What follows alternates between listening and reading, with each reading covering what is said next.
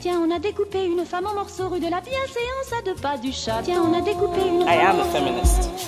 Je vous obsède avec une Je ne me constance suis pas conduit qui appelle quand même l'admiration. conduit d'une façon conforme à ce qu'on attend d'une jeune fille d'abord et d'une femme ensuite. I'm sorry that I didn't become the world's first black classic Des femmes artistes, activistes, politiques. J'aime pas les garçons, ça fait mal, ça pique. People are suffering. People are dying. How dare you? C'est même pas la faute des juges, c'est le, c'est le système. J'irai où je veux, je tracerai ma route. La poudre, pour moi maintenant, ça devient une archive extraordinaire du féminisme euh, de cette dernière décennie. Quoi. Bienvenue dans La Boum. Poudre. Je suis Lorraine Bastide et aujourd'hui, je reçois Camille Etienne. On assiste là encore. Enfin, c'était pas nouveau, mais particulièrement avec une grande, violence, au glissement justement euh, de, de cet appareil de répression qui devient plus au service juste du maintien d'une forme d'ordre démocratique, mais qui devient une milice privée de multinationales.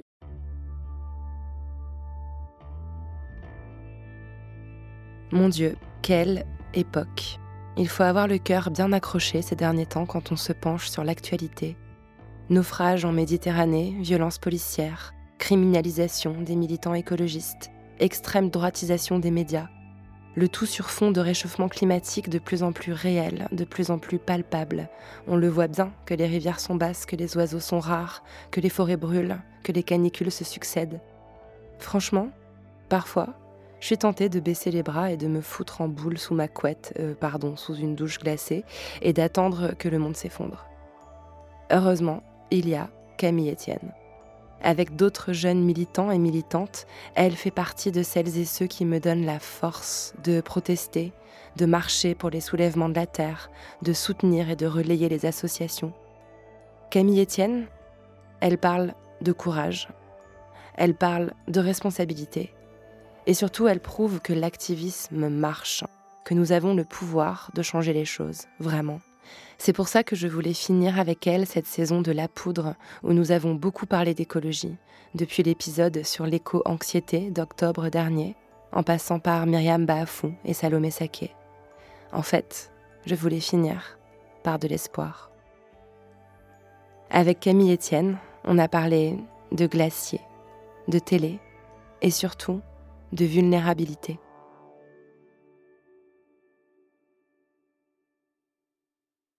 Camille Etienne, vous êtes activiste pour le climat. À seulement 25 ans, vous êtes l'un des visages les plus visibles, les plus identifiés de ce qu'on appelle à tort la génération climat. Depuis plusieurs années, on vous voit infatigable sur tous les fronts. Quand il faut bloquer l'Assemblée générale de Total, s'asseoir par terre sous des gaz lacrymogènes, vous êtes là. Quand il faut interpeller l'opinion publique dans les émissions de grande écoute, vous êtes là. Quand il faut passer des jours enfermés avec un rapport scientifique imbitable pour le rendre accessible et compréhensible, vous êtes là aussi. Quand il faut embarquer sur un voilier pour alerter sur la fonte des glaciers ou alerter sur le caractère profondément antidémocratique de la dissolution des soulèvements de la Terre qui a eu lieu hier, à l'heure où on se parle, vous êtes toujours là. Vous venez de publier, Camille, pour un soulèvement écologique, dépasser notre impuissance collective, un essai dans lequel vous démontez certains mythes et appelez à mobiliser la peur de l'avenir pour sortir de l'inertie. Merci beaucoup d'être là, Camille. C'était très important pour moi de finir cette saison de la poudre avec vous. Merci à vous. Alors, moi, ce qui me fascine avec vous, c'est cette confiance en vous qui semble ne pas faiblir, euh, quelque chose qui brille dans votre regard quand vous prenez la parole sur ces thématiques que je viens d'évoquer. Et euh, j'ai vu votre acolyte Solal dans un documentaire Hmm. que vous avez co-réalisé avec lui pour TV5 qui s'appelle Ce pourquoi on se bat. Il dit qu'il y a une partie de votre cerveau qui est activée, que lui-même euh, avoue ne pas avoir encore euh, activé, pas encore débloqué, qu'il y a quelque chose en vous qui brûle, qui brûle pas chez les autres. Est-ce que vous voyez de quoi il parle Euh, Et est-ce que comment vous pourriez appeler cette flamme-là? Ah, c'est joli la thématique de, du feu parce que c'est c'est ce que j'essaie de, de, de créer. En fait, c'est un- c'est vraiment un feu dans le sens où ça vient du ventre. Euh, je ne sais pas si d'autres l'ont pas. Je crois vraiment que c'est inné en chacun. J'ai eu juste la chance d'avoir des parents qui éveillent cette euh, intranquillité et qui n'essayent pas de l'attiser.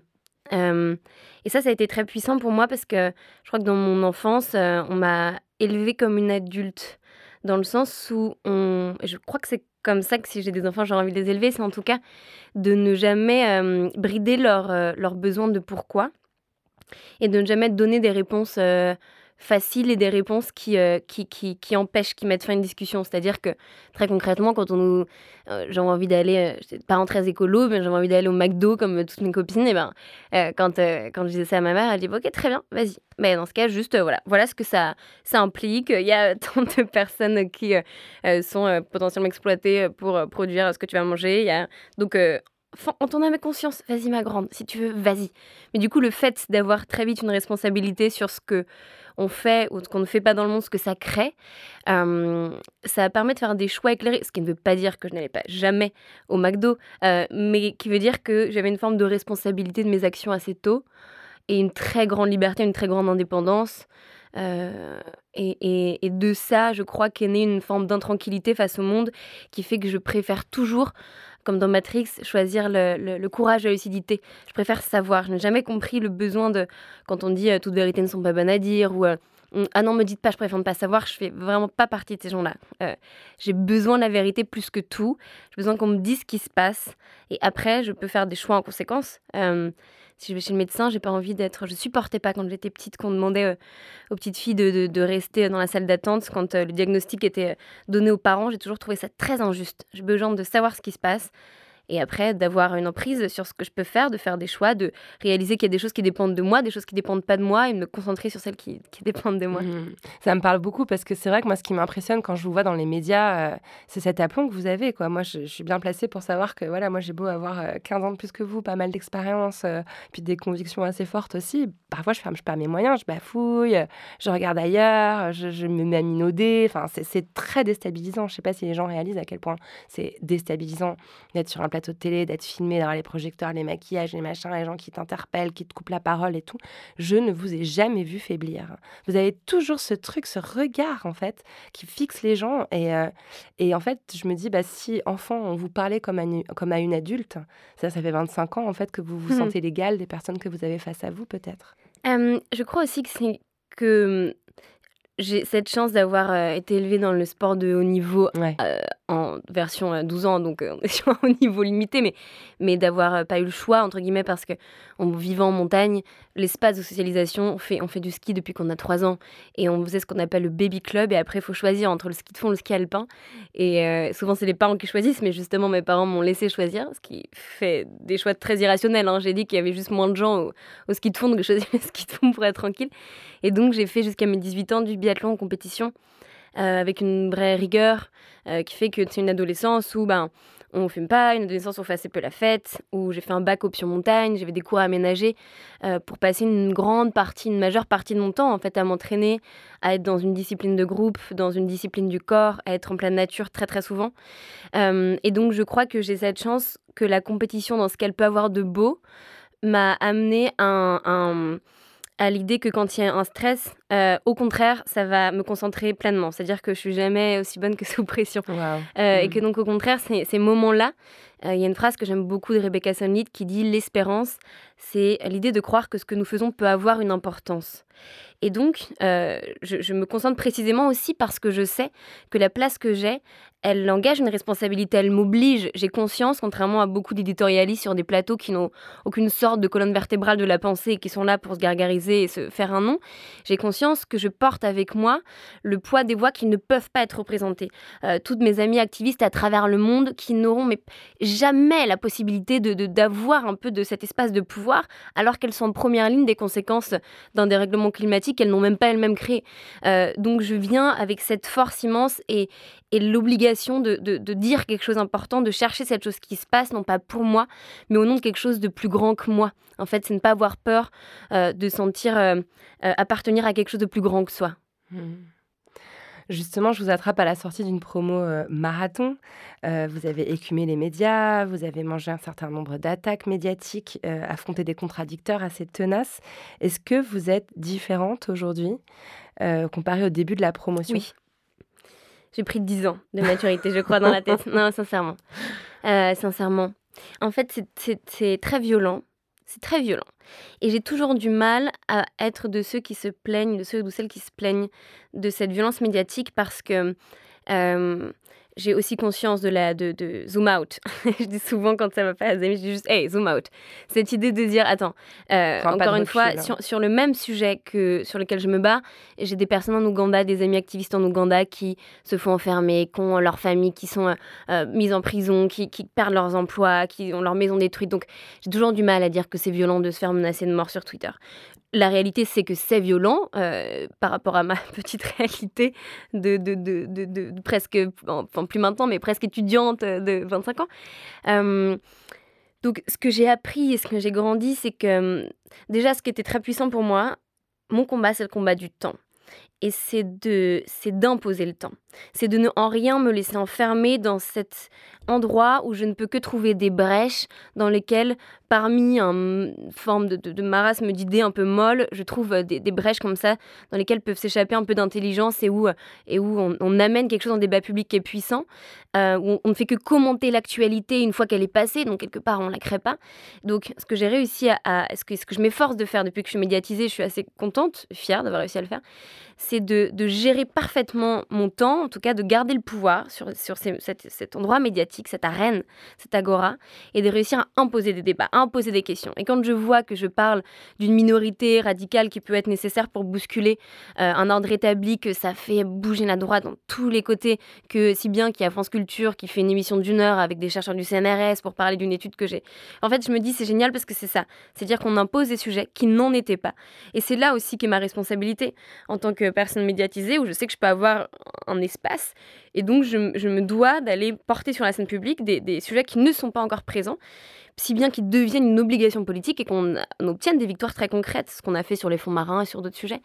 Euh, mais je dirais que ça a aussi sonné la fin de... Ils ont essayé plutôt de m'enlever ma, ma, vulnérabilité, ma naïveté. Euh, et ça a été très dur pour moi de ne pas leur céder. Mais je ne leur céderai pas, parce que je crois que c'est ma plus grande arme. Et que et qu'en rien, je ne veux, je ne veux arrêter euh, cette impudeur euh, on est trop rare dans l'espace public à, faire ce choix-là. Et pour autant, je crois que c'est là que tout se joue. C'est là qu'on va changer.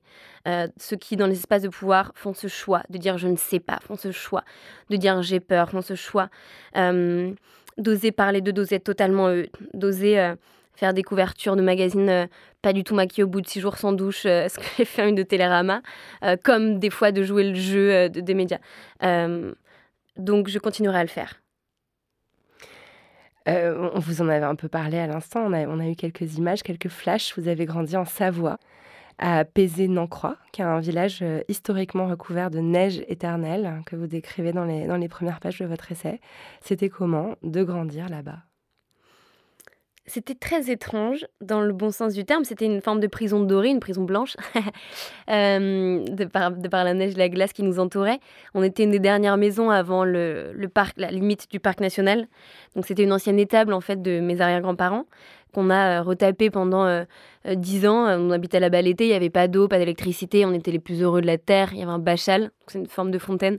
on avait se laver les dents là-bas et et j'ai une famille de vraiment de très grands sportifs. Donc on a construit un mur d'escalade avant de, mettre un toit sur la maison. avant de mettre le potable dans la maison. mais c'est véridique.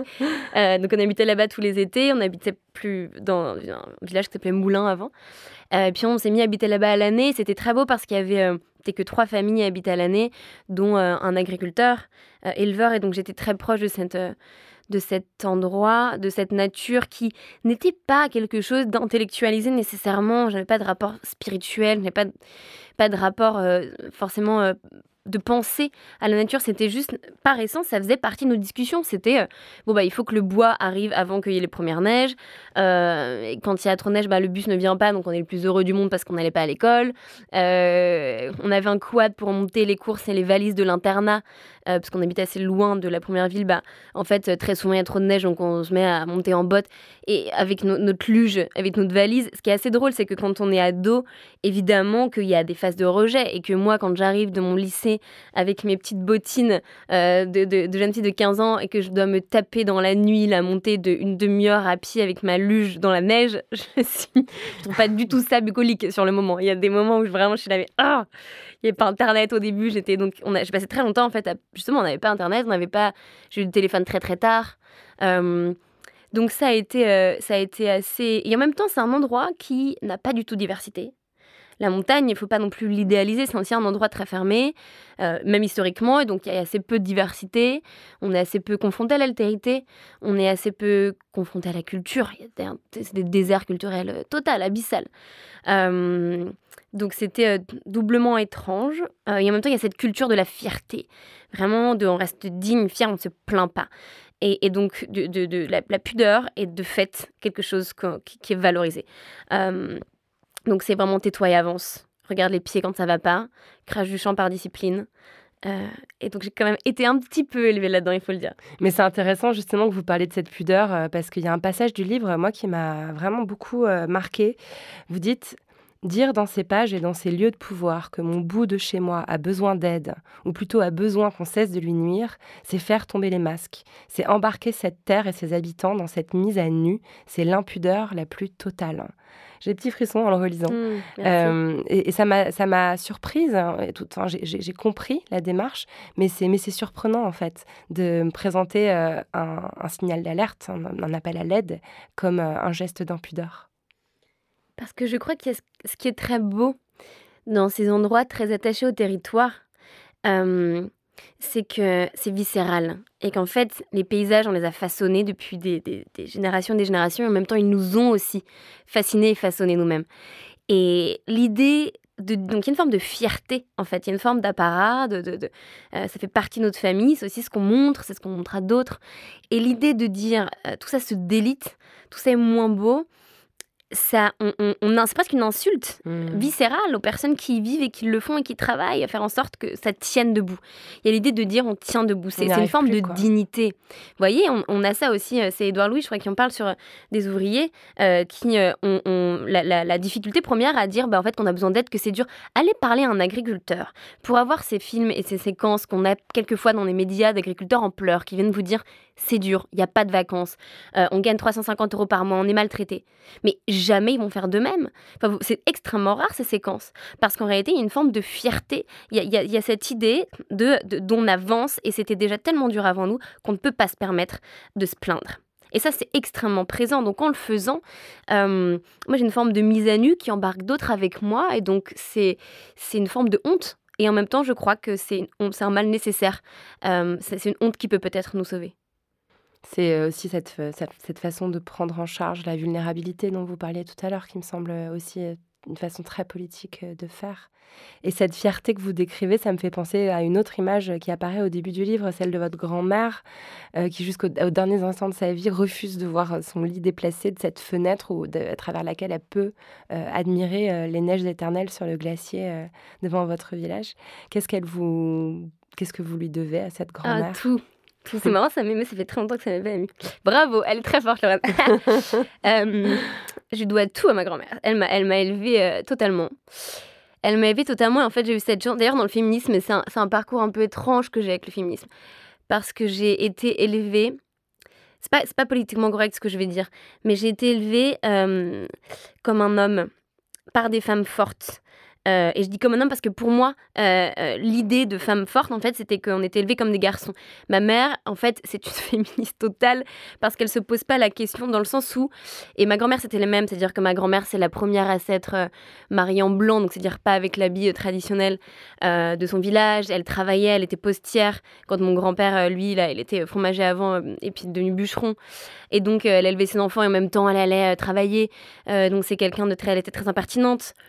Euh, de la même manière, ma... c'est elle qui tenait tout à la maison, c'est elle qui faisait les comptes, c'est elle qui... Donc c'était assez drôle, elle, elle, gérait vraiment la, la, la, famille et le, et le, et le reste.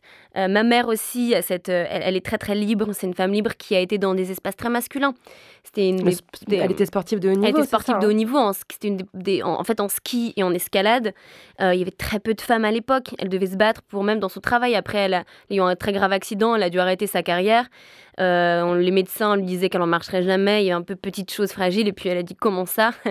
Euh, Elle s'est mise à faire tout ce qu'elle pouvait, puis elle, elle a réussi à, à, remarcher. Elle gérait 150 moniteurs, qui sont des personnes quand même avec euh, des garçons assez virils, hein, les moniteurs des skis qui vont faire des revendications à une femme en plus.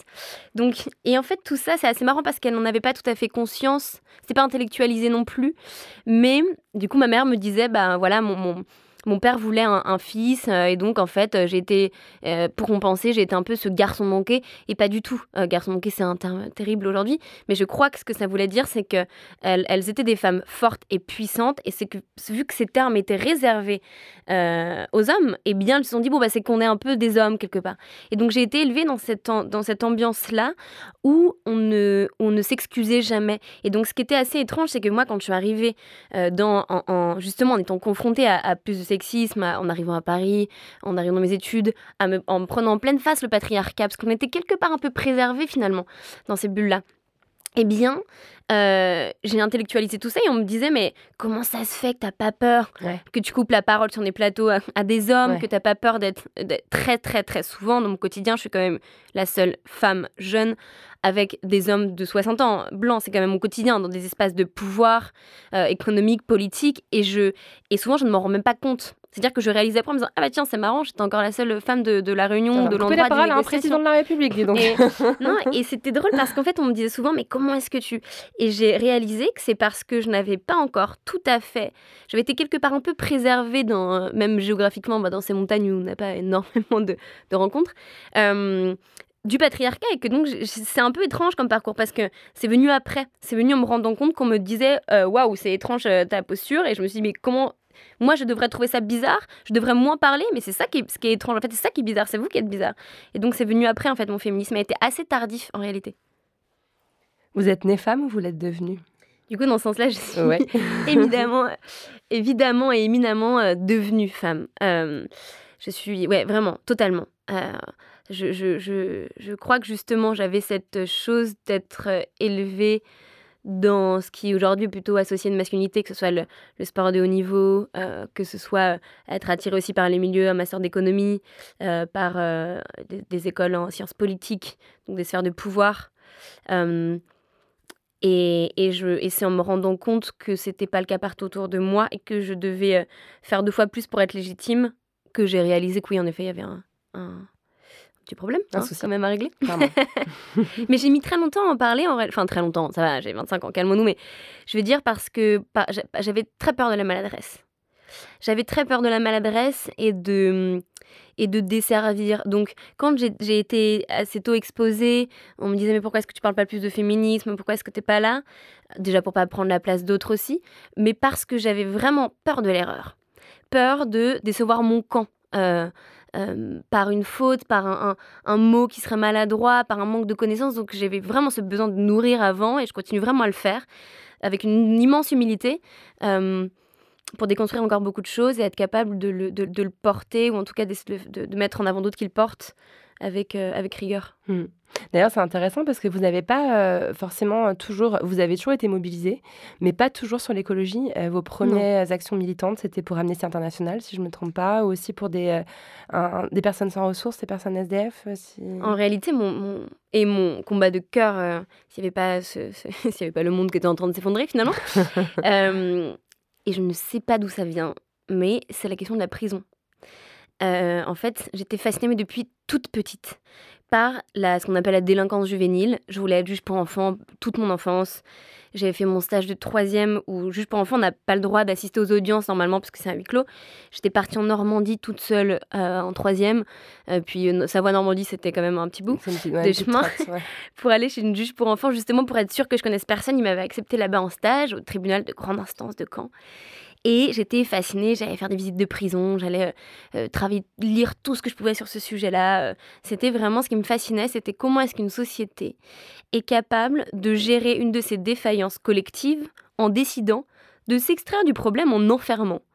Et je trouvais ça, mais terriblement euh, infantile en fait. Je sais c'est quoi cette gestion du problème? C'est vraiment euh, dans une famille, c'est l'enfant qui, qui dit bah, va dans ta chambre, va bouder, puis tu reviens quand tu iras mieux. Je trouvais ça très bizarre, surtout que moi je n'avais jamais été élevée comme ça. Mes parents me disaient très peu non. Ils m'expliquaient, puis ils me laissaient me planter en me disant bah, tu veux manger de la terre, mange, tu verras après. Si c'est pas bon. Donc, et ça pose, je dis pas que c'est forcément ce qu'il faut suivre, mais, mais du coup, je, n'avais, je, trouvais ça enfin c'était une des, des, injustices que je trouvais la plus grande surtout quand euh, quand j'ai fait cette expérience là et qu'on voyait qu'en fait, quand on est juste pour enfants, on gère deux types de dossiers. Ceux des familles placées. Euh, j'ai ma tante dont je suis très proche qui est aussi euh, éducatrice spécialisée. et donc qui montrait que c'est des enfants qui sont abusés, qui sont maltraités, etc. etc. euh, et qu'en fait le nombre de dossiers qui passent de cette case-là à euh, l'autre partie du bureau où c'est des enfants dits délinquants, mais elle est immense. Mmh. Elle est immense. Donc en fait c'est aussi une défaillance collective de l'État euh, de, dont, dont on doit vraiment prendre la mesure. Donc c'était ça, c'est ça qui m'a fascinée toute ma vie, c'est ce qui me fascine encore beaucoup.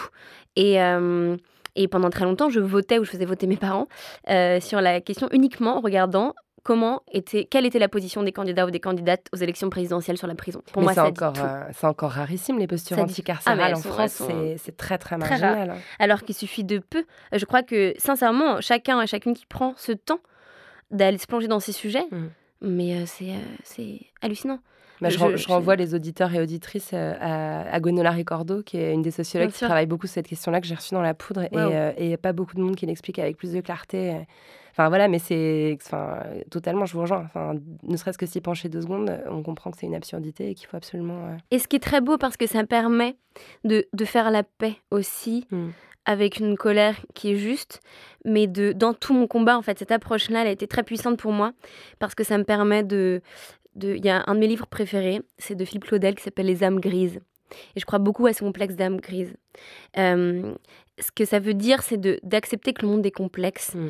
et qu'il est nuancé, mais ça ne veut pas dire que c'est un espèce de compromis mou. Euh, qu'on peut avoir des colères saines, euh, qu'on peut avoir des réparations, euh, qu'on peut avoir une justice, qu'on peut pardonner sans excuser totalement. Mais pour ça, il faut qu'on soit capable de reconnaître des coupables et de collectivement se dire qu'est-ce que qu'est-ce qu'on en fait, à partir de quand on décide de les réintégrer dans la société et surtout comment est-ce qu'on fait société avec des, une altérité, avec un autre, avec quelqu'un avec qui on n'est pas d'accord, avec quelqu'un qui nous dérange, avec quelqu'un qui nous, qui, qui nous, qui nous met en dehors de, de- nous-mêmes, de nos routes habituelles. Et, qu'est-ce qu'on fait de ça en fait? Comment est-ce qu'on habite ensemble? Et ça c'est la question fondamentale en fait, autant sur le, sur le féminisme que euh, sur la question euh, de, la, de, de, de l'urgence climatique aussi. Comment est-ce qu'on fait avec d'autres? Surtout que c'est, euh, ça résonne aussi de, façon dramatique avec ce qui vient de se produire, enfin, ce qui se produit d'ailleurs de façon évidente avec tout ce qui ressemble à une contestation de- du gouvernement en place. Mais la répression, elle est avant tout policière. C'est l'emprisonnement, c'est la surveillance. Enfin, on Bien voit sûr. aussi à quel point ces outils-là sont dévoyés, enfin, d'une fonction de base qui est supposée être une fonction, une fonction de protection de la société et du bon citoyen. Ça devient une, une façon en fait euh, de menacer, de ficher euh, des, des activistes, L'origine de la- l'appareil euh, policier de l'État est censé être la traduction concrète et corporelle de, du monopole, donc cette fameuse phrase de Weber, hein, du monopole de la violence légitime. Et encore, c'est pas exactement ce qu'il dit quand on lit précisément le texte, mais euh, c'est-à-dire, c'est l'idée d'organiser un endroit démocratique où il y a une certaine euh, forme d'ordre qui, qui, qui, permet la contestation. C'est-à-dire qu'on organise la contestation. C'est l'endroit, la démocratie, où précisément euh, on peut avoir une dispute, un agone, c'est Chantal Mouffe qui parle d'agone, d'espace agonistique, mais c'est y compris quand le pouvoir en place qui se doit par essence de permettre la contestation même contre lui.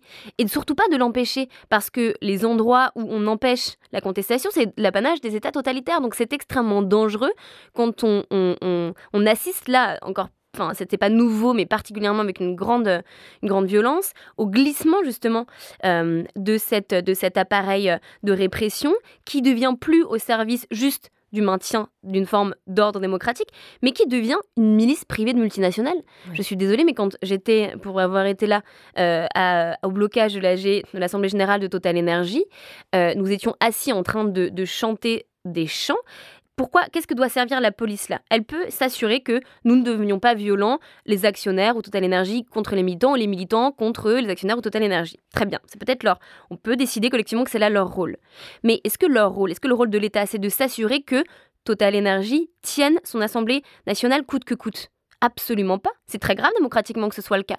Et on s'est retrouvé à avoir des actionnaires escortés littéralement par la police et euh, des militants dont je fais partie, où j'ai une côte à moitié fêlée quand même par un, policier euh, en ayant fait preuve mais littéralement d'aucune violence. De la même manière sur les soulèvements de la terre, prenons l'exemple des méga bassines. Qu'est-ce qui se serait passé s'ils avaient laissé euh, les militants euh, aller jusqu'à cette bassine?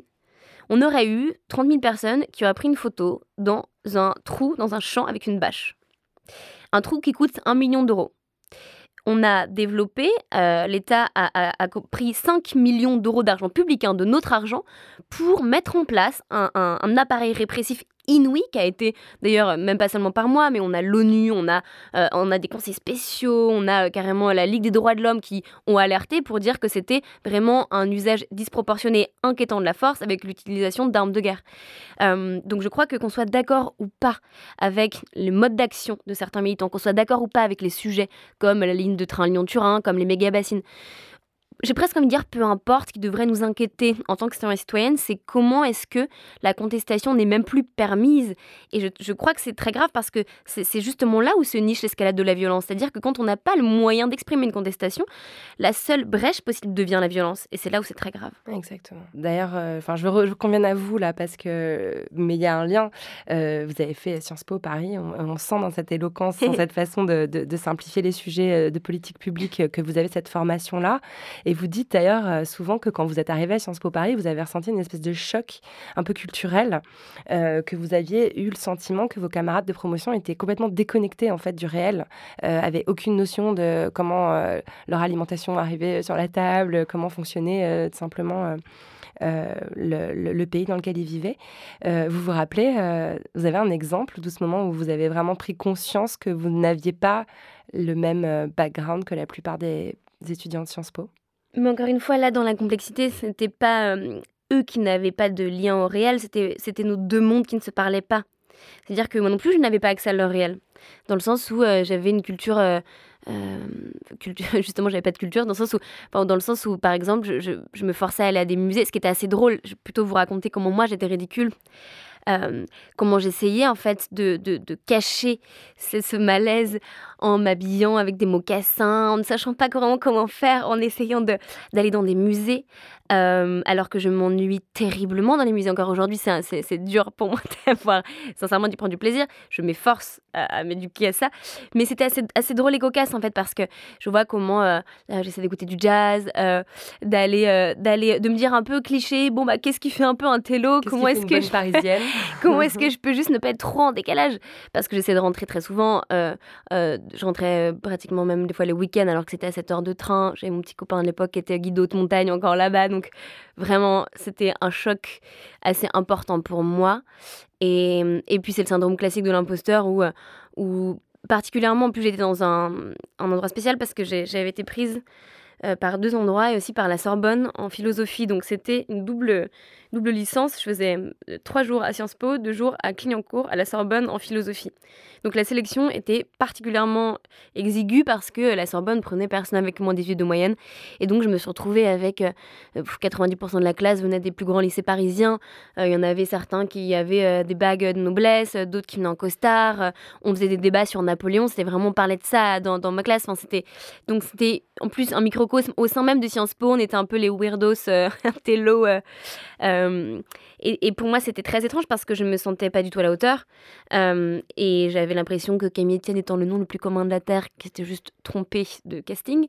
Et puis, euh, puis voilà, j'ai juste travaillé deux fois plus. Et, et, en, et puis en me rendant compte que j'avais les distinctions euh, de, d'être dans les 10% de la promo et qu'en fait, ah ben mince, je sais pas, une erreur de casting, peut-être que je peux commencer à, ouvrir euh, ma bouche et à parler et à prendre de la place. J'ai commencé à le faire et à déranger. Ouais, c'est intéressant. Encore un endroit où vous avez euh, réussi à conquérir une forme de légitimité, en fait, euh, dans, un peu dans l'adversité, mais euh, ça a dû être tellement formateur. J'imagine très bien le genre de, il faut se battre. de colloque que vous deviez avoir dans cette il faut, promo. Il, Wow. faut, il faut se battre. Et, et, cette question de la légitimité, je ne crois pas trop se l'imposer. En fait, on avait un, un, professeur justement de rhétorique qui avait coaché plein de, de présidents, tout ça, euh, qui n'était pas spécialement euh, inspirant ou bouleversant, qui m'avait paru assez quelconque. Et j'avais fait un discours, donc je n'osais pas parler pendant tout le cours de rhétorique, évidemment, j'étais très mal à l'aise.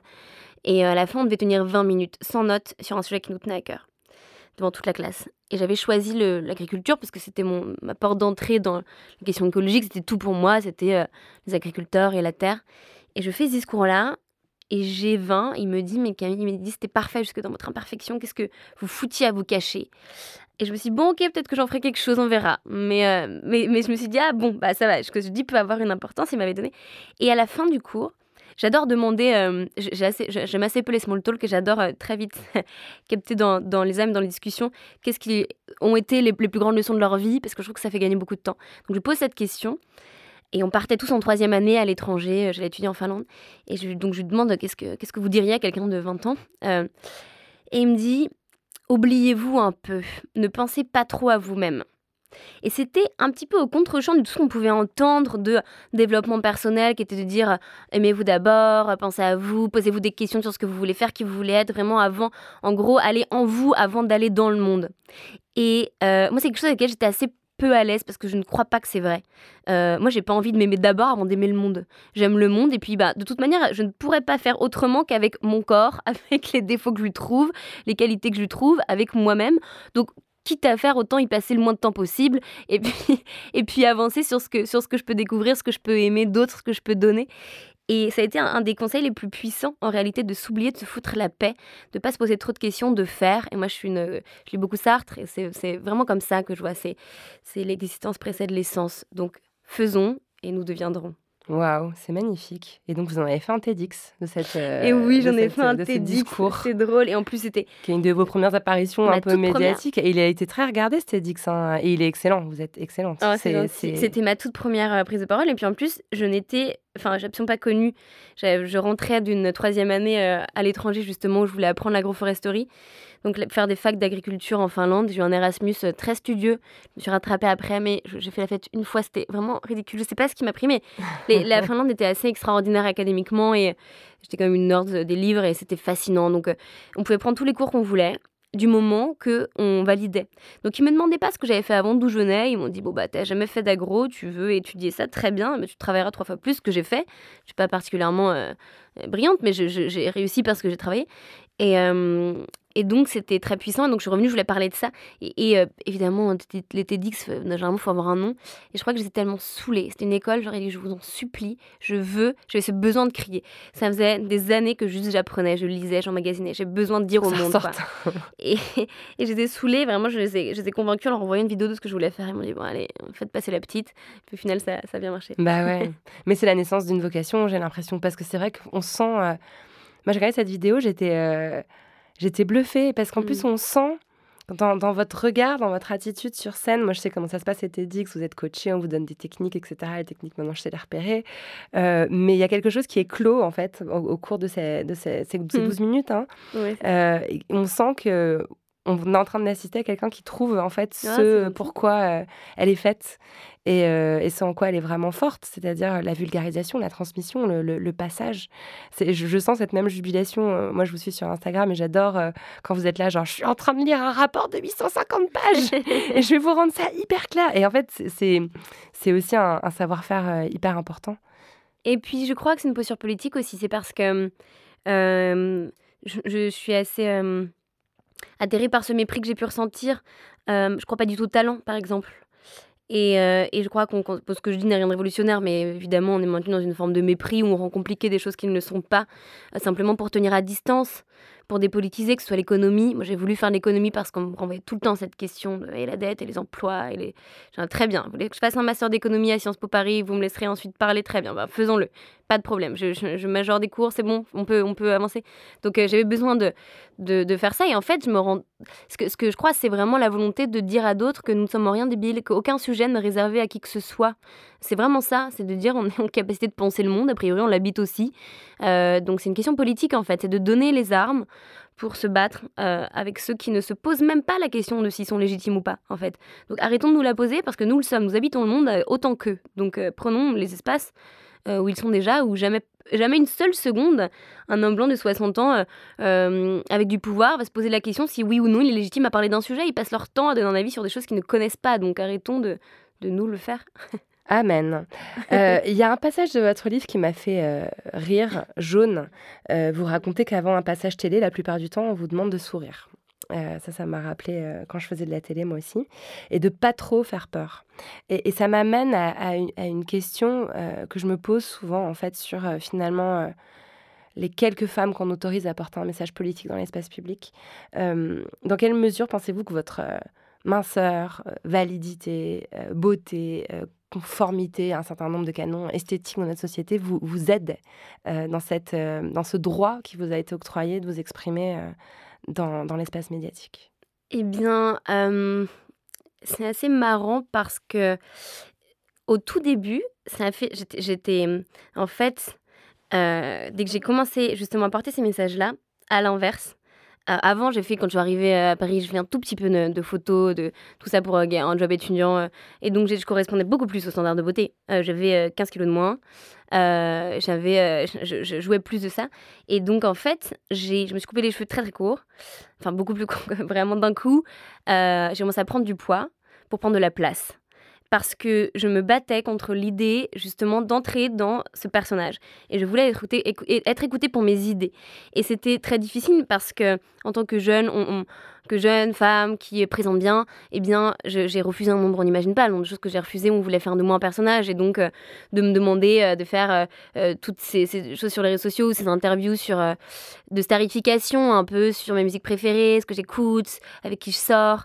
J'ai vraiment fait cet effort de, de maintenir cette ligne droite et, euh, et de ne pas le laisser choisir. C'est-à-dire que je ne me fais pas non plus un point d'orgue à euh, dire, par exemple, je me maquille pas du tout, ou je... Mais c'est qu'en fait, je m'en fous. Et sincèrement, je m'en fous. Alors, c'est un privilège de pouvoir m'en foutre, on est bien d'accord, mais je me, je me fais cet effort-là de avoir... euh, de, de, de, encore une fois, la première fois que j'ai fait une couverture magazine, c'était c'était sur Télérama. Et je leur ai dit, je ne veux pas faire ça dans un plateau télé, enfin dans un, pardon, dans un, Dans un studio dans un éclairé. studio avec une euh, make-up ouais. et des trucs, et c'est pas moi, je trouve ça dommage. Euh, donc je pars là, je partais juste deux jours après en, en expédition avec euh, des biologistes incroyables, François Sarano sur le, sur le, le- le catamaran de Roland Jourdain, et on partait en, en mer pendant sept jours avec des biologistes pour étudier les sons, enfin bref. Et donc je leur ai dit, mais venez. Donc moi j'imaginais quand même un peu cheveux au vent, pas du tout, ils sont venus à la fin. Donc au bout de sept jours sans douche, en ayant juste des pantalons de navigation et pas un gramme de mascara à 6 heures du matin parce que j'avais mon train à 8. Et donc il y a cette photographe qui arrive au port et elle me voit et elle me dit Mon Dieu, Camille, qu'est-ce qu'on va faire? Et donc elle me voit habillée n'importe comment, elle me dit Bon, prends mon pantalon. Donc je me retrouve en culotte sur une plage à 6 heures du matin, pas douchée, à mettre le pantalon d'une photographe pour faire ma première couverture, à marcher dans l'eau et à faire cette couverture que j'adore en plus. Ouais, mais voilà, Et- mais vous êtes et- canon sur cette photo, Non, mais ce qui est Qui génial, d'autre c'est- que vous est canon au bout de 7 jours sans Mais douche si. sur un voilier Non, mais parce, que- mais parce qu'en fait, j'étais fière et que j'étais bien, en fait. C'est ça que je crois qui, qui marchait aussi. Et c'est de dire que je peux autant accepter ça qu'autant, des moments, j'ai envie de mettre de rouge à lèvres parce que j'ai envie et c'est pas du tout en fonction des. Et, euh, et pareil, j'ai eu des, des fois un peu étranges aussi où euh, je me suis retrouvée. Il y a un grand moment dans Libération où. euh, où, la, où je n'avais pas mis de soutien-gorge et en fait on voyait totalement, ça posait la question parce qu'il y avait une photo où on voyait, on voyait beaucoup mes tétons. Et, euh, et donc au début la photographe m'appelle pour me dire Camille, qu'est-ce que tu en penses? Qu'est-ce qu'on fait? Moi, je leur dis, c'est pas une posture plus qu'une posture. Je n'ai jamais parlé de ça.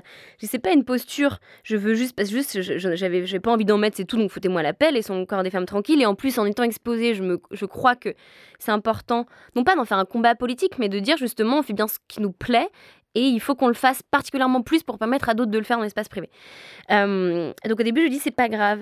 Et puis en fait, petit à petit, on se rend compte que euh, le journaliste me dit bah si tu veux, on peut écrire en dessous. euh, elle en fait une- un combat féministe. Ouais. Elle ne parle pas de sujet. Je dis bah non parce que du coup ça devient un Ça objet. devient une info, et on va quoi. parler que de ça. Et puis après ils disent oh, mais service photo aime bien en fait parce que du coup ils se disent bah que ça va peut-être faire venir des gens qui sinon ne seraient pas intéressés par le sujet écologique. Je dis mais je vais pas payer mes seins pour. Enfin. Et donc c'est dans un truc où quelque Ouais. part juste le fait de moi ne, ne être, je suis très libre avec mon image, mon corps et ce que j'en fais, mais on me renvoie à des limitations. C'est un peu comme avec le féminisme, c'est-à-dire que je me sens pas du tout en rien limité, je l'ai pas intégré dans ma chair, mais des fois on me le rappelle à cette condition, et ça, ça me rend profondément triste.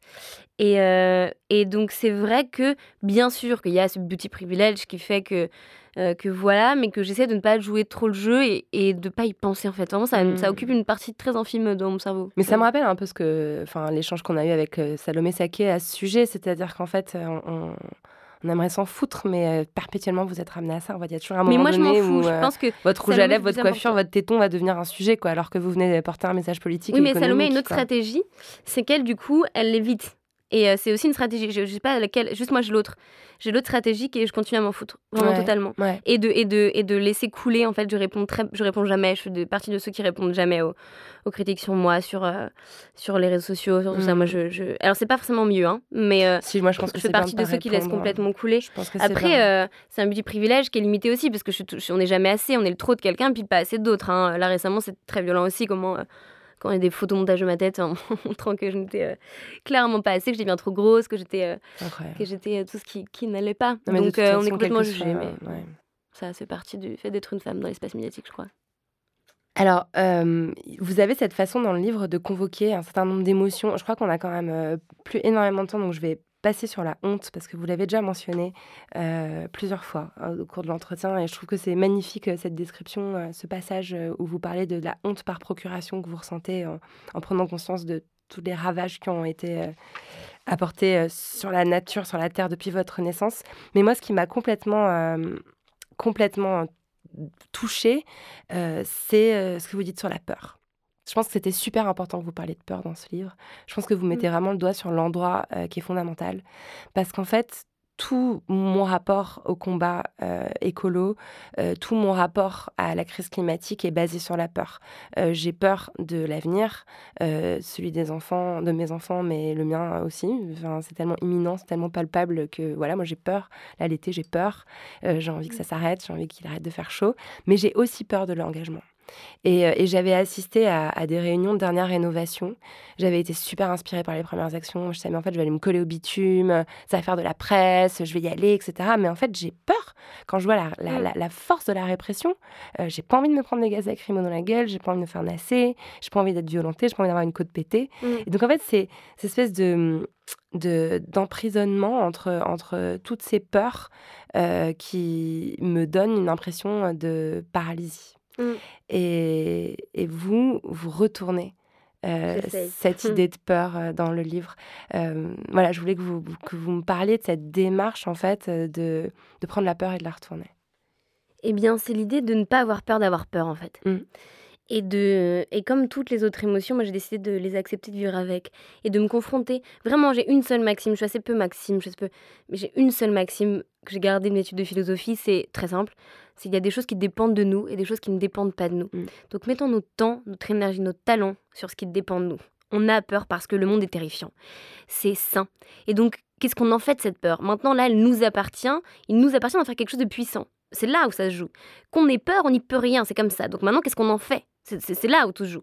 Et précisément, euh, ce, qui, ce, qui, est bien plus terrifiant, c'est ceux qui sont capables d'avoir un rapport froid et cynique, notamment certains décideurs, euh, en prenant des décisions dont ils savent précisément qu'ils vont embarquer d'autres, d'autres corps, d'autres générations dans les abysses, et qu'ils le font avec une froideur cynique. Ça, c'est terrifiant. En revanche, euh, c'est simple d'avoir peur face à un monde malade. Et la peur peut nous sauver. C'est-à-dire qu'il y a des fuites qui sauvent. C'est euh, la Laborite dans l'éloge de la fuite qui le dit très bien. Mais c'est l'idée de se dire que si une voiture nous fonce dessus, si on n'a pas peur, on va, on va se faire écraser. Si on a une peur à la hauteur du danger, alors on va faire des signaux conducteurs pour qu'il s'arrête, ou on va fuir, on va courir. Et donc on ne mourra pas. Euh, et donc je crois que la meilleure manière d'éviter une catastrophe, c'est précisément de l'anticiper d'avoir une capacité émotionnelle qui est à la hauteur des objets crée, des dangers qui découlent de ces objets qu'on a créés. c'est, Gunther Anders que je cite beaucoup au début du livre parce que je l'adore. Et, hum, et, la peur, dans tous les cas, elle est là. Donc, qu'est-ce qu'on en fait? Est-ce qu'on décide que c'est un non-sujet? Et donc, auquel cas, on n'en parle pas pour éviter de faire peur, pour éviter de créer une génération qui ne veut pas avoir d'enfants, éviter de créer une génération d'éco-anxieux. Alors, on dit à nos enfants, tenez-vous un peu loin de l'action, prenez soin de vous d'abord, allez voir chez, allez en parler à vos psys, faites des groupes de parole, mais ne vous engagez pas trop, prenez soin de vous. Euh, surtout dans les plateaux télé, on va faire des sujets positifs, on va euh, essayer d'édulcorer un peu tout ça, rendre une écologie désirable. Rien de plus qui m'énerve que ça. Je veux dire, quel monde cynique dans lequel nous sommes tenus pour que le fait de vivre doit être rendu désirable pour qu'on y travaille. C'est quand même terrifiant. Genre, quel est ce genre de fiction dans laquelle on vit euh, donc ça, ça m'énerve beaucoup, cette question de désirabilité. Pas très honnête. On pas envie de faire une roue et de, séduire avec des fleurs dans la bouche pour vous donner envie de, euh, de, de, préserver les conditions de vie sur Terre. C'est quand même très étrange comme position. Euh, soyons un peu responsables deux minutes. Surtout ce qui est drôle, pardon, mes feuilles s'envolent. Ce qui est drôle, c'est que d'un autre côté, quand, quand on voit MC Danse pour le climat faire, faire des, des vidéos où il y a de la musique, où il y a de la joie, genre, mais c'est pas sérieux. Enfin, je veux dire, en fait, aucune posture n'est valable. ça ne va jamais, de toute manière. Mais, et, et en même temps, donc on a cette peur qui, dans tous les cas, si on, la relègue dans l'intime, elle va simplement nous ronger l'intérieur et nous abîmer à petit feu. Et créer, c'est là qu'elle va créer cette paralysie. Ou alors, on décide d'en faire un objet politique. On décide de le mettre sur le devant de la table et de se dire, on est terrifié par le fait qu'on va manquer d'eau euh, en été en 2023 en France. Qu'est-ce qu'on fait? Comment est-ce qu'on s'organise? Qu'est-ce qu'on fait de l'eau restante Et là, ça devient un outil politique intéressant. Ça devient quelque chose qui nous permet d'être à la hauteur des enjeux. Donc, c'est pour ça que je dis qu'il ne faut pas avoir peur d'avoir peur et rappeler quand même que les multinationales fossiles, l'ordre établi, il a très bien compris qu'il y a des peurs qui annihilent l'action. Donc, c'est pour ça qu'ils sont plutôt heureux avec cette idée d'éco-anxiété. Donc, on ne peut pas leur céder leur, notre accablement. Ils ne le méritent Hmm. pas. Et la peur d'y aller, la peur euh, de de- d'être violenté. Euh, Alors, il faut rappeler de manière très pragmatique qu'on n'est pas. euh, Il y, a, y a parfois aussi dans les mouvements, vous voyez, ce, ce- ce- cette idée de, euh, de ça y est, on a notre pins euh, d'être assez radical, d'avoir notre, notre- On fait partie de la bande si on n'a pas, si on est allé en garde à vue. Plus on est la tôt dans les actions, plus on fait partie de. Parce qu'il faut savoir que dans les actions, en fait, il y a plein de gens. Moi, je faisais partie de l'équipe de blocage, on était là à 4 h du matin et on est ceux qui sont confrontés à la police, mais il y en a aussi plein d'autres qui sont arrivés après, qui ont dansé, qui ont amené de la joie, des enfants qui étaient là euh, des bases arrière qui n'étaient même pas sur l'action mais qui ont géré la presse, les réseaux sociaux. Donc on a aussi besoin de tous ces gens-là. Donc vous n'êtes pas obligé. Vous avez vos propres barrières et puis vous la mettez et puis vous faites une action en fonction de ce qui, de ce qui vous va. Euh, c'est aussi important de le rappeler. Il Ouais. n'y a, il y a pas de. Euh, On n'est pas, pas plus rock'n'roll de- si on, si on, si on s'est pris une côte fêlée, c'est ridicule. Ouais, mais il faut quand même insister sur le fait que la violence. Enfin, enfin, moi, je manifeste euh, depuis 15 ans. euh, Je j'ai jamais vu Mm. ça. Euh, Moi, j'ai peur Ah oui, d'aller mais en manif. Enfin, il fut un temps où je- je- j'y allais la, la fleur au fusil, euh, mon gosse dans la main, avec des Ouais. pancartes rigolotes, euh, des peintures sur le visage. Maintenant, j'y vais la peur au ventre. J'emmène plus Ah, mes enfants.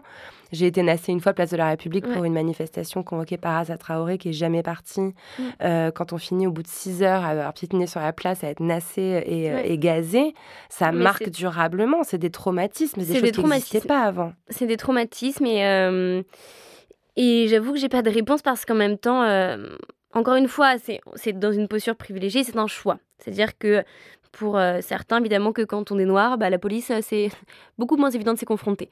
Euh, quand on habite en Ouganda, faire des obéissances civiles, c'est impensable. Quand on, donc, et en même temps, moi, je crois qu'il y a cette chose où il faut aussi un peu avoir du courage, deux minutes, parce qu'on peut toujours trouver des excuses de plus grand que soi. Et, euh, et là-dessus, j'avoue, penser qu'il faut être capable aussi euh, de se mettre un petit peu en danger parce que le monde l'est viscéralement. Donc on ne peut pas rester que dans notre position confortable tout le temps. Que euh, ce n'est pas une tradition douce qui tombera du ciel. Qu'il va falloir, on l'a demandé gentiment assez longtemps, maintenant il s'agit de l'exiger. Et quand on existe des choses, ça, quand on renverse une table, eh bien il y a des choses qui tombent. Et qu'on peut se prendre des tasses sur la figure. Maintenant je crois que ça vaut le coup parce que derrière chaque demi-dixième de degré qu'on sauve par nos actions, et on en sauve des milliers, croyez-moi, euh, eh bien, en fait, se cachent des vies humaines et non humaines, des vies déjà aujourd'hui, même pas tant pour les générations futures, même pas que pour ceux d'après. Là, maintenant, il y a des gens que j'ai pu regarder dans les yeux et je sais qu'ils sont littéralement directement affectés par les projets qu'on combat. Donc pour moi, c'est suffisant. Euh, c'est assez pour avoir le courage euh, de, cette violence, Mm. en fait. Eh ben, merci pour, euh, de, me, de me secouer les puces et de nous donner envie de retourner euh, en manif parce que là, ça, ça, te fait, ça se fait assez urgent quand même. Euh, Il y, a- il y a aussi un parallèle intéressant que vous faites dans le livre et je pense que ça va parler à beaucoup d'auditrices, particulièrement de la poudre. Euh, C'est un, un parallèle entre la, la structure économique de destruction du vivant et le patriarcat. Et je trouve que c'est vraiment, euh, enfin, ça m'a, ça m'a donné des frissons d'avoir cette prise de conscience, c'est-à-dire prendre conscience de, de- que nos modes de vie sont en fait des modes de vie de destruction volontaire du vivant. C'est exactement comme prendre conscience des chaînes invisibles du patriarcat euh, qui nous oppressent. Euh, Est-ce que euh, c'est le même processus en fait? C'est un processus de, de déconstruction de, ou d'enfiler ces, ces- ces lunettes qui permettent de voir le monde différemment? Bien sûr, en fait, ben, la, la plus grande liberté, c'est de rendre compte de ce qui nous aliène. C'est ça. Et donc, en fait, c'est c'est réaliser qu'on est dans un, une logique de destruction, une logique de domination. Et qu'il y a là les mêmes, c'est toutes les théories écoféministes que vous connaissez par cœur, mais euh, c'est précisément euh, la, question du temps aussi, l'idée, euh, vous voyez, comment est-ce que le travail, euh, on a dans, en écologie, c'est quelque chose qui m'énerve beaucoup, qui est la notion de service écosystémique. C'est-à-dire qu'on va avoir la Banque mondiale qui va faire des grands rapports pour convaincre certains décideurs économiques de dire vous avez un intérêt à bouger, euh, vous avez un intérêt à prendre des mesures écologiques parce que si on perd les abeilles, et on n'a plus de pollinisateurs gratuits, donc on doit faire comme en Chine ils sont en train de faire, payer des gens pour polliniser à la main, ça coûte extrêmement cher et donc économiquement ça tient pas. Donc euh, voilà, une baleine, c'est plusieurs millions d'euros parce qu'en fait ça séquestre naturellement euh, du carbone euh, dans, dans leurs eaux une fois qu'elles meurent au fond de l'océan. Donc en fait on a intérêt parce que ça nous, ça nous permet de gagner un peu de l'argent gratuitement quoi. Donc c'est un travail gratuit. donc c'est des services écosystémiques, c'est joli comme nom qu'ils ont trouvé. Et en fait c'est la même chose qu'on voit à l'œuvre dans le travail domestique des femmes. C'est un travail non rémunéré, hein, qui est considéré comme gratuit, mais c'est simplement qu'on ne le considère pas précisément. C'est juste ça la seule différence en fait. C'est un travail qu'on décide de déconsidérer. Donc de la même manière, ce que nous apporte entre guillemets la nature, on imagine précisément que ce sont des ressources qui nous apportent gratuitement des choses à nous gentiment. On oublie juste qu'on fait partie d'un écosystème et que donc précisément ils ne font pas ça pour nous, mais qu'on doit respecter, on doit les respecter en soi. Euh, donc il y a beaucoup de liens à faire qui sont pas des liens de briquet de broc en fait. C'est pas euh, euh, l'écoféminisme ça c'est pas essayer de juste tirer des fils parce que ça nous fait plaisir de tout mettre dedans et puis de tout mélanger, d'avoir un truc un peu avec des pansements qui se tiennent, c'est pas ça. C'est précisément être radical dans le sens gagner du temps aller à la racine du problème pour se dire où est-ce qu'on gagne du temps parce qu'on en manque du temps. Donc allons tirer le bon fil, prenons ce temps de la réflexion pour tirer précisément le bon film, taper là où ça fait mal, euh, parce que c'est là que, qu'on va éviter euh, d'autres destructions. Le travail gratuit des abeilles, franchement, il est magnifique celui-là. Et il y a aussi cette, euh, cette haute prise de conscience dans le livre, c'est que l'impuissance aussi est une construction sociale complètement et j'avais peur de enfin j'avais peur je me pose très peu de questions quand je crie ou quand je crée aucune en réalité. C'est après, une fois que ça sort, je me dis wow. Et c'est d'ailleurs bon signe, c'est-à-dire que quand j'ai. Euh, les fois où quand je, je, sors un concept ou une idée ou, ou un texte euh, et que elle, elle était, j'étais totale, j'étais très vulnérable quand je l'ai écrite et, et, que je me suis posé aucune. Vraiment, j'étais totalement moi et que je me dis wow, j'ai très peur de comment ça va être reçu parce que ça, ça peut être maladroit, ça peut être. Mais c'est vraiment profondément ce que je sens. C'est souvent là que c'est très puissant. Donc cette question de la puissance et de l'impuissance, c'est un thème qui est galvaudé aujourd'hui. Hein, L'idée de, de revendiquer une puissance euh, c'est pas évident parce qu'aujourd'hui, ceux qui, ceux qui gardent l'apanage de la puissance sont ceux qui détruisent. Donc, euh, c'était et pour autant, je crois que c'est vraiment là que ça joue. C'est réaliser que si nous sommes puissants, et il faut le dire que nous sommes puissants, et qu'on va reprendre le pouvoir, et que le pouvoir n'est pas un gros mot. Le pouvoir, c'est justement un pouvoir qui permet, et pas un pouvoir qui écrase et qui empêche d'autres. C'est le pouvoir de s'organiser, c'est le pouvoir de décider, d'arrêter de croire qu'on est passager arrière d'une voiture où on regarde le paysage défiler et que la vie comme ça nous échappe, que la chose publique nous échappe, que tout est, vertigineux, trop grand, c'est un regard très cynique et moi je suis très peu second degré typiquement, je donc je, ne comprends pas cette chose. On a un pouvoir sur notre existence, donc prenons-le vraiment en main. Euh, et c'est réaliser qu'en fait notre impuissance, quand on la, détricote, la définition d'intelligence à la base, c'est justement ça, c'est de défaire la pelote de laine. Donc dès qu'on détricote un peu tout ça, on se rend compte que c'est un, un, que un ordre établi à partir du moment où on imagine qu'on est trop petit pour le renverser. Et eh ben il est très content parce qu'il reste établi. Et le, le titre de mon livre, c'est un clin d'œil à la Boétie qui dit Ils ne sont grands que parce que nous sommes à genoux. C'est pour ça que je dis c'est un soulèvement, c'est l'idée de se lever. S'ils ne sont grands que parce que nous sommes à genoux, alors on se lève. Et là, ils seront finalement tout petits. C'est l'idée de faire trembler Goliath. C'est l'idée que ces géants qu'on imagine géants, en réalité, ont, des, ont des pieds d'argile. Et moi, je suis fascinée par le pouvoir qu'on a, honnêtement. Je suis fascinée et j'ai pas peur de le dire parce qu'on est capable de faire à quelques-uns, quelques-unes. On a, mais si vous saviez, c'est hallucinant. On a renversé des décisions de pays entiers. Euh, on a préservé des écosystèmes. On a changé des lois. On a même rédigé des lois. On a imposé des temps politique, on a euh, fait euh, mais mourir de peur des gouvernements, des, industries fossiles entières. Moi, Total Energy a ma photo en A4 dans tous les événements qu'ils font. Ils donnent à tous leurs agents de sécurité. J'imagine que je suis quand même pas très peur pour autant. J'adore. Vous voyez, donc c'est quand même assez drôle de se dire que oui, on est puissante et qu'à un moment donné, ça, va de laisser ça à d'autres. parce que ça les arrange bien qu'on s'imagine trop petit, en fait, et trop petite pour le faire. Dans ce cas, on se cache derrière cette impuissance et on leur laisse. Et ils ne méritent pas qu'on leur laisse, ils en font des très, très mauvais usages. C'est magnifique. Euh, justement, je voulais en venir euh, pour, avant de terminer l'émission sur, cette, sur, ces ennemis euh, que vous avez, parce que vraiment, vous êtes loin de vous faire que des potes hein, entre les, les, les, dirigeants Total, les millionnaires. voilà, ce sont aussi des gens qui ont le pouvoir de faire taire. et d'ailleurs, je veux faire un aparté parce que c'est quelque chose que j'ai constaté récemment, c'est-à-dire que les marques de luxe euh, ou les grands groupes euh, très puissants ont, par l'argent le pouvoir de mettre de leur côté euh, des personnes qui, ont, qui sont des voix contestataires, qui sont des artistes, qui portent des messages parfois politiques, sociétaux. Et puis hop, une petite campagne, petit chèque, mm. et puis les voilà bien rangés de l'autre côté. Moi, voilà, je me demandais déjà comment vous gardez votre votre confiance en vous, dont on parlait au début, mais aussi votre indépendance et votre cap face à, à, ces, à, cette, à ce pouvoir de l'argent qui peut, qui a le pouvoir de faire mm. taire beaucoup de discours. En bien parce que j'ai cette malédiction profonde, qui est une vraie malédiction, hein, mais c'est d'être très libre. Euh, donc du coup, eh bien, c'est bien embêtant pour parce que je, ne peux pas être compromis. Et que et qu'on me demande souvent comment est-ce que tu es sûr de tu vas pas te faire racheter, que tu vas pas servir. Et en fait, je n'ai aucun discours qui sera à la hauteur de, de mes actes. Euh, donc dans tous les cas, il n'y aura rien de plus puissant comme preuve que le temps. Donc vous verrez. Moi, je sais que je ne perdrai pas. Je suis éminemment conquis parce que je suis incapable de le faire. C'est tout. Je suis juste incapable de le faire. Je ne serai pas moi. Je suis. Et, on m'a proposé déjà plein de choses. Et je suis juste incapable de dire oui, c'est même pas tant par, euh, par, par, une réflexion de dire ça va me desservir, est-ce que c'est un bon choix, est-ce que c'est juste en moi, je suis incapable de faire quelque chose où je sens un malaise en moi. Euh, quand je suis en situation d'inconfort intellectuel, d'inconfort émotionnel, je pars. Je fuis, j'arrête, j'abandonne. Euh, donc c'est pas pratique pour beaucoup de choses, mais c'est pratique pour une chose, c'est que ma liberté est inaliénable. Et que ça, je, ne, je pourrais que le prouver aux, gens qui ont cette peur, et je peux la comprendre, elle est légitime parce qu'ils sont très puissants, et c'est vrai que euh, on peut devenir l'idiot utile. Euh, donc je vous prouverai juste que c'est pas le cas. Moi je m'inquiète absolument pas. Et c'est de la même façon euh, la raison pour laquelle vous n'adhérez pas à un parti politique, vous n'êtes pas rattaché à une organisation, on vous voit euh, voilà, aux côtés d'Alternative un jour, sur les mondes le lendemain. Euh, la plupart du temps, en fait, c'est complètement électron libre. C'est pareil. Je suis un vrai électron libre. Oui.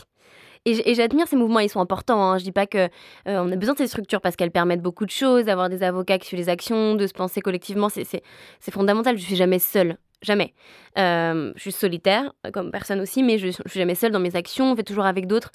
Mais c'est parce que j'adore cette liberté d'aller travailler sur des sujets précis avec, euh, avec des gens qui sont pertinents, particulièrement sur un sujet. Euh, donc ça, c'est juste mon ADN, donc je ne pourrais pas faire autrement. Et sur les partis politiques, c'est aussi parce que je crois que c'est puissant en démocratie d'avoir des contre-pouvoirs organisés qui connaissent le jeu politique, qui ont accès au jeu politique, mais qui n'en font pas partie. Euh, que je ne gagne pas ma vie de ça, ce n'est pas, un métier, euh, ce n'est pas, euh, pas de, de, de, loyauté à avoir un parti de pensée, je n'ai pas de logique électorale. Je dis pas que ça empêche totalement, il y a des, il y a des, des, députés qui sont extraordinaires, qui, bien sûr, qui arrivent à garder cette... Mais simplement, moi, je, je suis sûre d'avoir cette liberté totale, et donc, c'est très, très puissant, en fait, d'avoir ça en démocratie, parce que ça nous permet de s'assurer que l'intérêt commun est défendu pour lui-même, en tant que lui-même et seulement par lui-même.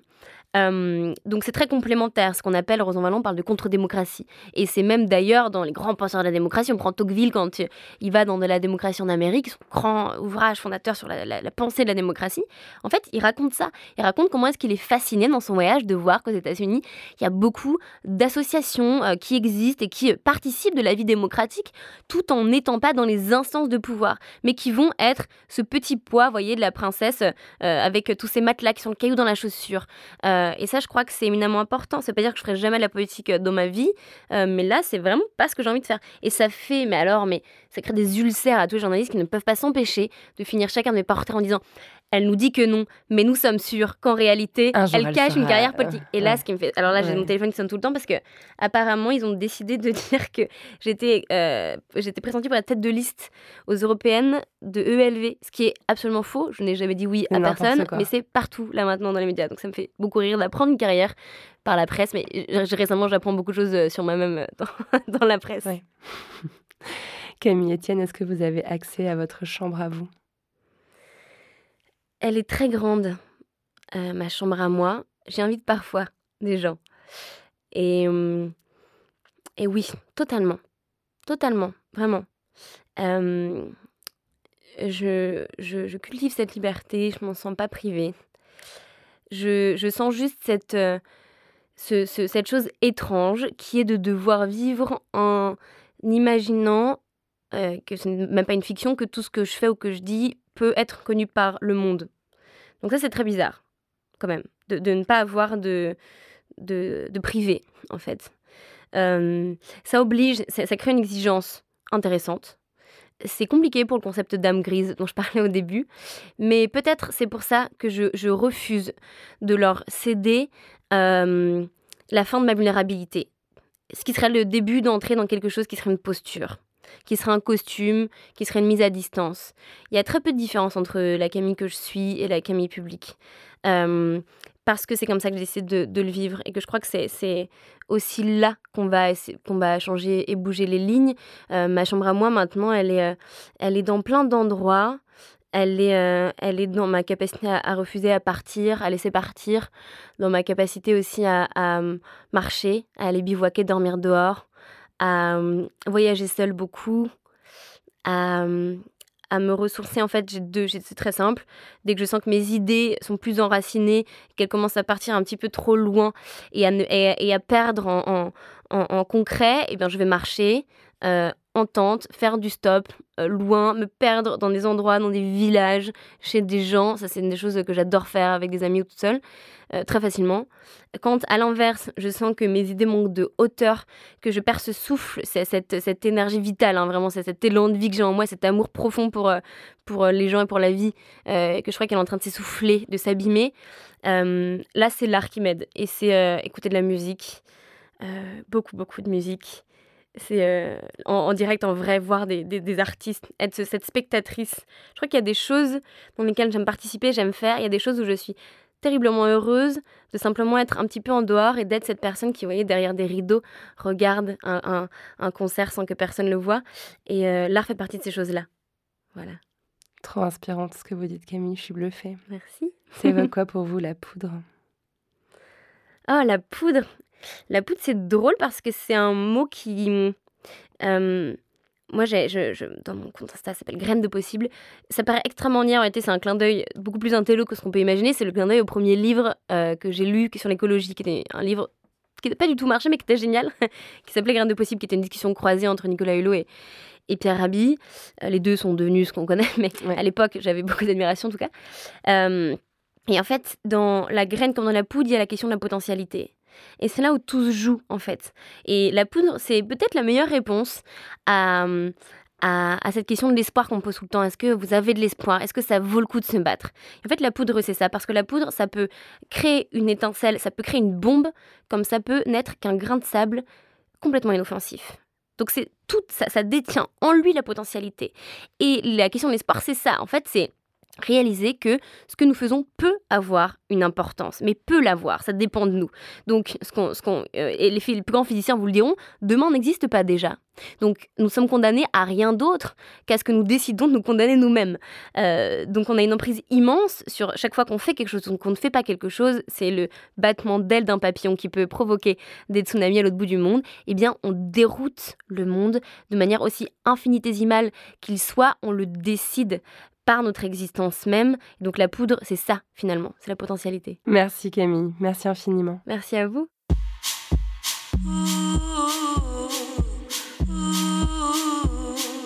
Merci à Camille Etienne d'être venue faire parler la poudre avec moi. C'était le dernier épisode de la saison 7 de La Poudre. Mais pendant tout l'été, on va vous diffuser des archives de l'émission, des épisodes mythiques avec des femmes du cinéma. Soyez au rendez-vous et surveillez notre compte Instagram. La Poudre revient à la rentrée avec une saison 8 explosive. Bel été, hydratez-vous et continuez de faire parler la poudre. La Poudre est un podcast de Lorraine Bastide, diffusé en exclusivité sur Spotify. À la production, Marie-Laurence Chéry, assistée par Sophie Volatier-Godard. À la prise de son, Thomas Torres. Au montage et au mixage, Marion Emery. Un grand merci au studio Gong et à Karen Bunn. Le générique est une réalisation de Lorraine Bastide et Marion Emery sur une idée originale de Aurore Meyer-Mailleux et un tapis musical signé Bonnie Banane. Vous pouvez retrouver la poudre sur les réseaux sociaux et nous y faire tous vos retours. Les livres associés à chaque épisode sont rassemblés sous le hashtag La Poudre. Merci pour votre écoute, prenez soin de vous et surtout, surtout, continuez de faire parler la poudre.